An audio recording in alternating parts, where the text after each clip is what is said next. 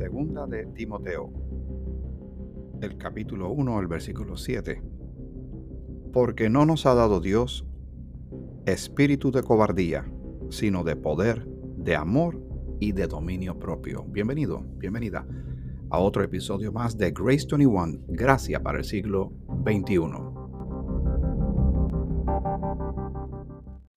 El Señor te bendiga. Dios te bendiga mucho a ti y a toda tu familia. Espero que estés gozando de gran salud. Te saluda Miguel Antonio Ortiz en otro episodio más de Grace 21, Gracias para el siglo XXI. Este podcast que ya cumple tres años desde que comenzó aquella lamentable situación que todos experimentamos y que todavía se habla, no tanto como antes, pero todavía está por ahí, en los temas noticiosos y de lo que la gente comenta, la pandemia del COVID-19. Y ya llevamos tres años. Y llevamos tres años porque tú estás ahí escuchando. Porque si no, sería solamente un monólogo, yo hablando solo ante un equipo electrónico, lanzando palabras que nadie recibe y que nadie puede reflexionar en ellas, aunque sean de la palabra de Dios. Esta interacción que tú y yo hacemos, que obviamente la gran mayoría de ustedes que me escuchan, que me hacen ese gran favor de escucharme semana tras semana, pero no nos hemos visto. No, no, ustedes saben mi nombre, yo no sé tu nombre, no sé dónde te encuentras, pero sí le doy gracias al Señor por ti, por tu vida y por tu interés en la palabra del Señor. Tres años ya. Y como las cosas tienen que ir evolucionando de alguna forma para tener mayor alcance, para llegar a más personas y llevar la palabra del Señor, este mensaje de gracia tan maravilloso, el, el antídoto al legalismo, la respuesta a la identidad de las personas se encuentran en Cristo nuestro Señor y Salvador y su palabra. Pues queremos eh, aventurar a otros proyectos y ya pronto estoy simplemente eh, buscando información, datos, pero creo que todo comenzará como algo muy básico para luego evolucionar a cosas más, eh, más complicadas, pero no complejas, ¿verdad? Realmente es que queremos hacer las cosas bien porque tú te lo mereces. Y vamos a aventurar en YouTube. Vamos a tener un canal de YouTube próximamente, muy pronto. Eh, estoy esperando a ver cómo, cómo lo hago, ¿verdad? Veo muchas personas que reconozco y admiro grandemente cuando comenzaron sus esfuerzos en ese tipo de plataformas y cómo eh, ahora tienen gráficas, cómo se ve toda la imagen más, más limpia, más profesional, no cambiando el mensaje, simplemente la forma en que lo llevan de un producto que, se puede consumir y es agradable a la vista, pero sobre todo llevando el mensaje. De eso es que se trata, ¿verdad? La intención de hacerlo eh, con sinceridad y honestidad y mucho amor cristiano para contigo, pues está ahí. Y, y, pero voy a tener que comenzar con algo básico, porque si no, si sigo dejando que pase el tiempo, se me pasa un tiempo valioso Así que estés pendiente del canal de YouTube de Grace 21, Gracias para el siglo XXI, próximamente. Espero que sea ya en las próximas semanas. Pero aprovechemos este momento y celebremos en el nombre del Señor estos tres años que ya llevamos juntos compartiendo la palabra del Señor en este andar bíblico, en esta jornada que ha tenido sus altas y sus bajas, tú y yo experimentando tiempos muy complejos. Ahora lo que se está discutiendo es el problema de la banca, eh, la posible eh, eh, que vayamos a experimentar, déjame refrasear esto, algo parecido a lo que sucedió en el 2007-2008 a nivel económico, que fue bastante feo. Si eso se va a dar o no, bueno, los que saben más de esas cosas que tú y yo, pues hablan de que sí. Cuán grave o cuán profundo o agudo sea este asunto, pues no sé. Nos concentramos en la palabra del Señor en la sabiduría del Señor, seamos sabios con los recursos que tenemos. Siempre ha sido así, no importa en qué época. Hay que ser buenos mayordomos de los recursos que Dios nos da para eh, funcionar en un mundo de este lado de la vida hasta que estemos con el Señor, en un mundo económico, un mundo político, que hay que tener casa, ropa, eh, eh, ¿verdad?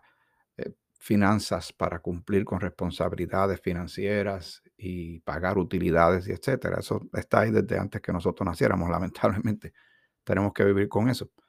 Pero en la palabra hay mucha, mucha eh, información valiosa. Comenzamos eh, este tema sobre que hablemos como debemos hablar. Y leímos el, el texto de Timoteo cuando dice que Dios no nos ha dado un espíritu que sea de, que seamos cobardes, de sí, de que tengamos amor y que tengamos dominio propio, autocontrol, paciencia, longanimidad, templanza, que es fruto del Espíritu de Dios cuando hemos creído en Cristo, que lo tenemos ahora, ¿verdad? El Espíritu Santo en nosotros, nos ayuda a poder andar en el Espíritu y comportarnos como debemos comportarnos. Vivir como debemos vivir, como es digno del Señor, exaltando su nombre y bendiciendo a los demás. Pero debemos hablar con valor. Eh, debemos estar, obviamente no siempre va a ser fácil. Va a haber retos. Ya sabemos que habrá una audiencia eh, muy dispuesta a escuchar, pero habrá otras que estarán muy duros de escuchar. Habrán personas que vendrán hacia ti, hacia mí, con preguntas sinceras, genuinas, con hambre de conocer, y otros que cuestionarán simplemente por la burla o hasta por el odio, el antagonismo. Eso viene con el territorio. Este es un mundo fundamentalmente anticristiano, anti Dios, antibíblico, antifamilia, ante niños y ante tantas cosas que se están atacando hoy día. Pero nosotros como embajadores evangelistas del Señor y como soldados del Señor, pues tenemos que desempeñarnos de acuerdo a esa realidad. Bien, me gustaría que visitáramos una vez más, ya para ir redondeando un poquito eh, lo que hemos estado hablando en las últimas semanas. Vamos a regresar básicamente al punto de partida de Mateo, el capítulo 13. Y ahí hemos leído muchas cosas interesantes y maravillosas. Y cómo el Señor venía hablando a ciertos grupos con sus actitudes, ¿verdad? Como algunos querían eh, entorpecer lo que el Señor quería hacer, cómo Él le hablaba a este grupo, a aquel otro grupo. Y, y el Señor tenía muchas, muchas eh, enseñanzas que presentar. Obviamente, pues no todo el mundo las recibía de la misma forma, ¿verdad que sí? Mucha gente tenía una actitud hacia él bien antagonista, bien de odio, bien de, de cuestionarle, de, eh, de poner en duda su autoridad, de quién, de parte de quién, eh, pues él venía. Pero eso no lo amilanó, como no nos debe amilanar a nosotros tampoco, de que nosotros sabemos que tenemos una labor y un mensaje que llevar una palabra tan importante en medio de todo lo que vemos, eh, experimentamos cada uno de nosotros. Y, y nada, es, maravilloso, es una honra realmente ser parte de este proyecto enorme de salvación. Que el Señor te utilice a ti y a mí para eh, llevar a cabo todo esto tan, tan maravilloso y tan extraordinario. No es fácil a veces, lo entendemos, pero siempre es relevante bien importante. Vamos a ver, déjame hacer un ajuste en lo que te acabo de decir. Es Mateo el capítulo 23. Ahí sí, ahora sí. Estoy seguro que algunos de ustedes se dieron cuenta que, que era Mateo 23. Muy bien. Vamos a leer entonces eh, desde el versículo para tener contexto, ¿verdad? Vamos a leer eh, desde el versículo 12 en adelante de Mateo capítulo 23. Dice, porque el que se enaltece será humillado y el que se humilla será enaltecido. Mas hay de vosotros, escribas y fariseos, que él se dirigió mucho a ellos. Ya hemos dicho por qué.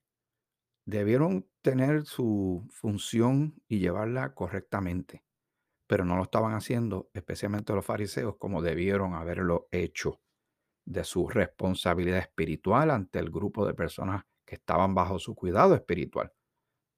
Tenían, eh, era, era un desfase entre lo que ellos decían y lo que ellos hacían. Mas hay de vosotros, escribas y fariseos, hipócritas, porque cerráis el reino de los cielos delante de los hombres, pues ni entráis vosotros, ni dejáis entrar a los que están, eh, están entrando. Ay de vosotros, escribas y fariseos, hipócritas, y vuelve y repite y sigue insistiendo. Este es el Señor hablando directamente, no anda con chiquitas, hablando como debe hablar, con valor, porque él tenía que hacer la denuncia, porque no podía simplemente hacerse el desentendido, como muchas veces nosotros no podemos hacernos los desentendidos con muchas cosas que están pasando a nuestro alrededor. Ay de vosotros, escribas y fariseos, hipócritas, porque devoráis las casas de las viudas y como pretexto hacéis largas oraciones. Por esto recibiréis mayor condenación. Así que ya les está haciendo una advertencia de lo que les viene encima. Todo, todo se va a considerar eh, en el trono blanco del Señor. Las personas a veces escucha a mucha gente, podría entender por qué lo dicen. Y, y es obvio porque uno va observando lo que va pasando a nuestro alrededor. Y hay personas que se preguntan, pero ¿cuándo vendrá la justicia? ¿Cuándo Dios no hará algo al respecto? ¿Por qué no detiene esto o lo otro? ¿Por qué no evitó aquello o lo otro? ¿Por qué no castigó aquel o aquella? Eh, aquella injusticia, aquel abuso, aquel, aquella corrupción, aquel maltrato. Eh, todo tiene su día bajo el sol y todo se va a considerar, pero todo a su debido tiempo. Vivimos un tiempo de gracia que abunda el pecado, pero sobreabunda la gracia y el Señor está salvando pecadores. Vaya usted a entender qué milagro tan extraordinario es ese. De un Dios santo, santo, santísimo, con una regla moral perfecta, completamente balanceada. Él el que manda, el que establece las reglas, se acerca a los pecadores para ofrecerles salvación, enviando a su Hijo Jesucristo, se hizo en forma de hombre, ofreciendo salvación, reconciliación con Él. Eso sí que es algo que es sorprendente y no oigo mucha gente cuestionando eso, pero sí cuestionan todo lo demás, simplemente para echar sombra delante de Dios, de su carácter, para que se dude de él. Pero recuerden, todo se va a, saber y todo se va a juzgar para aquellos que rechacen la salvación en Cristo, no tengan el perdón de todos sus pecados, no tengan vida eterna, no tengan la justificación, la justicia de Dios que es por medio de Cristo. Ay, vosotros, ay de vosotros, escribas y fariseos, hipócritas, porque recorréis mar y tierra para hacer un prosélito, y una vez hecho, le hacéis dos veces más hijos del infierno que vosotros, tanto que están detrás de la gente, y después lo que esa persona termina siendo tampoco ni, ni muy bueno, ¿verdad? Porque el, el fruto que dé cada cual, ¿verdad? Si hay un mal maestro, y educa a un eh, discípulo, a un estudiante, pues obviamente lo educa mal, porque él está mal en sí mismo y pasa lo que tiene, transmite lo que tiene y se lo pasa a otro que tal vez termina siendo peor que él mismo. Eh, y así está sucediendo hoy día, donde hay tanta falsa doctrina, donde hay doctrinas de demonio, donde hay gente que se está eh, viendo cosas que les parecen espirituales y hasta de Dios pero al no estudiar la palabra de Dios, son llevados de cualquier viento de doctrina y se ven cosas muy peligrosas dándose, lamentablemente, en muchas llamadas iglesias cristianas, simplemente porque quien, quien está al frente predicando se le enseñó mal, pues él sigue pasando la mala enseñanza, el legalismo y tantas otras cosas eh, muy emocionales también que se dan, más que bíblicas más, de, más que de entendimiento de la palabra, con un culto racional, con una enseñanza cristocéntrica y bíblica de acuerdo a este tiempo, a esta dispensación de la gracia, trazando la palabra correctamente, están muy lejos de todas esas cosas y están enseñando lo que no es, Pues por ende, todas las personas que se dejan ministrar por esa persona pasarán lo que recibieron, porque ellos mismos tampoco están filtrando la escritura. Es tu responsabilidad y mi responsabilidad ser como los berianos que mencionamos aquí muchas veces, los nobles berianos, la aristocracia bíblica, que ellos recibían la palabra, pero ellos no la aceptaban del todo de inmediato. Ellos tenían que escudriñar por la misma escritura que tenían hasta ese momento a ver si estas cosas eran o no ciertas. Y esa es tu responsabilidad y la mía hoy mismo. Inclusive con este podcast o con cualquier otro, cualquier otra prédica, cualquier otro estudio de la palabra, es tu responsabilidad y por eso insisto, tienes que tener tu Biblia a la mano, libreta para anotaciones por cualquier duda que surja o algo que te llame la atención. Pues entonces, eh, tú verificas si lo que estamos compartiendo tú y yo aquí está consono con la escritura. ¿Para qué? Para protegerte para yo protegerme y así estemos como debemos estar, andando como debemos andar, aprendiendo la escritura como debemos aprenderla para así enseñarla correctamente a otros. ¿Ves? Todo esto es sumamente importante.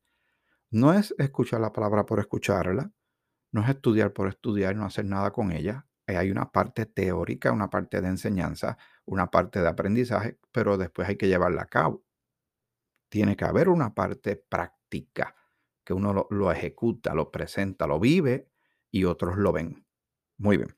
Así que este lenguaje de Jesús es, en este capítulo 23 de Mateo es fuerte, pero él tenía que hacerlo. Él no pensó, ay caramba, a lo mejor los voy a ofender, se van a sentir mal, se van a ir, este, la van a coger conmigo si, hacemos todas esas contemplaciones, pues nunca haremos nada. Y la palabra seguro que, que ofende, pero no en el sentido de ofensa como la gente lo interpreta en el mundo. Es que como la palabra es fuerte, es viva, eficaz y corta como una espada de doble filo y llega hasta lo más profundo de la mente y el, espíritu, el ser, el alma de cualquier ser humano sobre la faz de la tierra, que se exponga a ella, hay una reacción. Pero en vez de, de, sentarse a averiguar por qué reaccionan a la palabra de Dios, la cuestionan o más aún se alejan y no la quieren oír.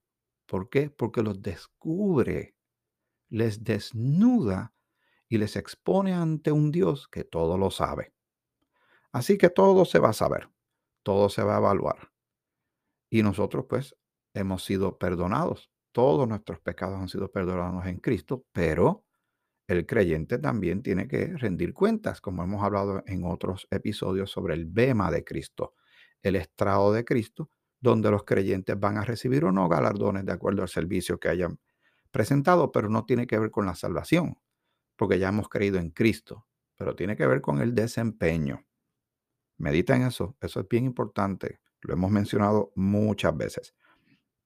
Muy bien. Así que eh, dice, ay de vosotros escribas y fariseos, hipócritas, porque recorréis mar y tierra para hacer un prosélito. Y una vez hecho, le hacéis dos veces más hijo del infierno que vosotros. Ay de vosotros, guías, ciegos, que decís, si alguno jura por el templo no es nada, pero si alguno jura por el oro del templo es deudor. Y continúa el argumento del Señor, versículo 17 del capítulo 23. Insensatos y ciegos. No le está bajando dos.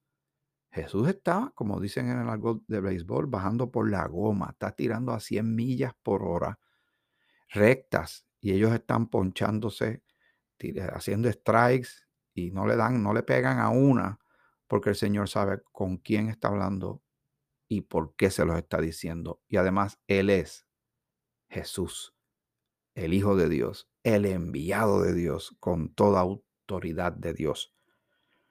Dice, eh, insensatos y ciegos, porque ¿cuál es mayor, el oro o el templo que santifica al oro?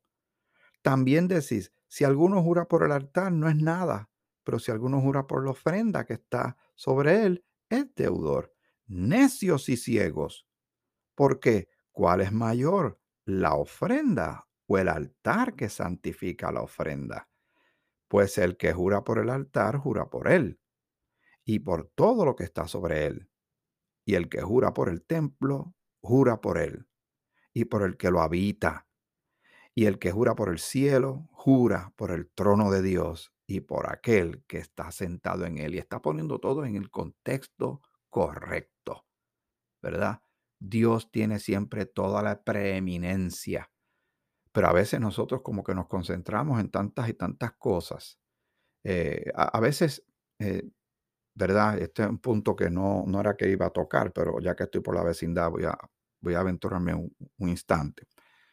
Eh, a veces hay quien puede mirar a quien está en el altar, ya sea un predicador o, un ministro de alabanza, músicos, cantantes. Y hay quien desde acá, desde las gradas, desde el público, empieza a cuestionar, no sé, cómo viste aquel o cómo está aquel de tal o cual forma. Y, entonces dice, porque el altar eh, hay que respetarlo. Y eso es completamente cierto. Pero no dejemos, no debemos de, eh, no dejemos fuera, no debemos de considerar eh, lo que significa la iglesia, lo que significa el cuerpo de Cristo, la obra que el Señor está haciendo en la vida de cada cual, que el nombre del Señor debe ser exaltado sobre todas las cosas y, y que el Señor está trabajando en cada vida y va a ir moldeando la persona. Y uno se acerca y hace tal vez un llamado, un, Ven acá, tengo que decirte esto, estoy viendo esto en ti. Y tengamos el cuidado del tono que lo hagamos y en qué momento y ante quién lo vamos a hacer. Porque a veces hay, hay cosas que hay que hablar. Pero, pero a veces creo que la gente está tan preocupada por, por el altar como altar, en el sentido estricto de, de, de lo que ven. Pero la pregunta que yo me hago, la persona que está haciendo el señalamiento está genuinamente preocupado por la vida que está señalando. ¿Y, ¿Y cómo está la vida de la persona que hace el señalamiento? ¿Recuerdan lo de la viga del ojo y el juzgar a los demás? Aquí hay unos balances muy importantes y bíblicos que tenemos que llevar a cabo. Por eso es que le tenemos que pedir sabiduría al Señor a veces podemos hacer de una estructura, de una iglesia, de las paredes, de, todo lo que tiene el contenido de un edificio, algo bien grande. Y se nos olvida que eso se convierte en iglesia cuando tiene gente adentro. Cuando no tiene personas adentro es un edificio, es una estructura. Eh, la presencia del Señor está en la vida de cada creyente y somos iglesia y estamos juntos y compartimos. Pero mantengamos el balance correcto de las cosas y demos valor a, la edificación que Dios quiere que tengamos entre nosotros. Si vamos a juzgar algo, lo pensemos un poquito antes de hacerlo. También haciendo una autoevaluación de cómo está uno y si uno tiene el standing para hacer el señalamiento o la crítica, que puede que sea correcta, pero todo en amor que el nombre del Señor sea exaltado y las vidas sean edificadas y bendecidas. Siempre consideremos eso en cada paso que vayamos a hacer. Pero aquí el Señor está poniendo en contexto a estos fariseos. Ya se me está acabando el tiempo y, el tema lo quiero terminar hoy para comenzar algo nuevo la próxima semana, porque si no, aquí hay mucho material. Pero lo revisitamos en el futuro. ¿Qué te parece? Lo, lo que tenemos que tener claro es que sinceramente nosotros pues eh, cuando hablemos tenemos que hablarlo con valor, como debemos hablar, con el valor que tenemos del Espíritu de Dios y su palabra, pero aprendamos la palabra para poderla presentar como es debida, eh, no dando palos a ciegas, sino haciendo la asignación correspondiente cada uno de nosotros, estudiando con tantos recursos que tenemos hoy en día a nuestro alcance. Dice, hay de vosotros, este es el versículo 23, escribas y fariseos, hipócritas, porque diezmáis la menta y el eneldo y el comino, y dejáis lo más importante de la ley, la justicia, la misericordia y la fe. Esto era necesario hacer sin dejar de hacer aquello. Guías ciegos que coláis el mosquito y tragáis el camello. Eso es casi como cómico, ¿verdad? Como un sentido del humor de parte de Dios. Que están, están concentrándose ellos en cosas que no son las relevantes y están dejando pasar otras. Hay de vosotros, escribas y fariseos, hipócritas, porque limpiáis lo de afuera del vaso y del plato, pero por dentro estáis llenos de robo y de injusticia. Era mucha apariencia, mucha hipocresía, o sea, doble cara. Mucho de afuera, mucho ostento, mucha tal vez palabrería, mucho color de la ropa que designaba algo, eh, ¿verdad? Porque parecen algo, pero como hay una frase no bíblica, ¿verdad? Que dice que el hábito no hace al monje, pero lo distingue, ¿verdad? Pero la verdad que no hace. Eh, el caso de Juan el Bautista, y cuando la palabra lo describe, parecería como una especie de hippie, ¿verdad? De los años 70, con el pelo así alborotado y viviendo en el desierto y comiendo de lo primero que encontrara. Y alguien diría, este hombre no tiene el standing para expresar la palabra de Dios. Mire su apariencia. Es que se olvidan que tienen que oír lo que él está diciendo, no como él se ve. Y es bien fácil atacar al mensajero, pero deben escuchar el mensaje. Hay personas que predican en tono alto, otros que predican en tono bajito. Unos que son más dramáticos y mueven mucho los brazos, otros se quedan quietos detrás del púlpito, pero ¿Qué es lo que cada uno está predicando? Ahí está la clave. Los temperamentos varían, los caracteres de las personas varían, pero el mensaje no debe variar. Y ahí es donde tenemos que tener discernimiento. Muy bien. Eh, dice, fariseo ciego, limpia primero lo de dentro del vaso y del plato para que también lo de fuera sea limpio. O sea, es lógico. Dejamos que el Señor nos trabaje desde adentro para que se manifieste por fuera, pero estamos todo el tiempo mirando lo de afuera. Y hay mucha apariencia, mucho espejismo, mucha cosa que parece, pero no es. Eh, dice, eh, vamos a seguir leyendo por aquí. Hay de vosotros, escribas y fariseos hipócritas, porque sois semejantes a sepulcros blanqueados, que por fuera a la verdad se muestran hermosos, mas por dentro están llenos de huesos de muertos y de toda inmundicia. Así también vosotros por fuera, la verdad, os mostráis justos a los hombres, pero por dentro estáis llenos de hipocresía e iniquidad. ¡Wow! Qué lenguaje tan fuerte, pero necesario de parte del Señor. Y qué enseñanza para ti y para mí. Primero hagamos un análisis, autoanálisis de cómo estamos tú y yo. Y luego ver ese standing y autoridad bíblica que tenemos para hablar como debemos hablar, con valor, hablando la verdad, hablando el Evangelio de Jesucristo, trazando la escritura correctamente, edificando a los demás y señalando las injusticias y la, la falsa enseñanza y el error. Eh, tenemos que hacerlo con valor y con amor. Que el Señor nos ayude a llevar a cabo esto, porque el tiempo que vivimos es demasiado importante y tenemos que aprovechar el tiempo. Los días son malos y en cualquier momento nuestro Señor viene por ti y por mí para llevarnos al encuentro a la cita en las nubes, en el aire, y así estaremos para siempre con el Señor. Que el Señor te bendiga grandemente. Hasta aquí este episodio de Grace 21, Gracias para el siglo XXI, pendiente al canal de YouTube que próximamente tendremos, si el Señor lo permite. Y, y nada, gracias y felicidades nuevamente. Tres años juntos en esta, en esta jornada bíblica. Que el Señor te bendiga, te bendiga mucho.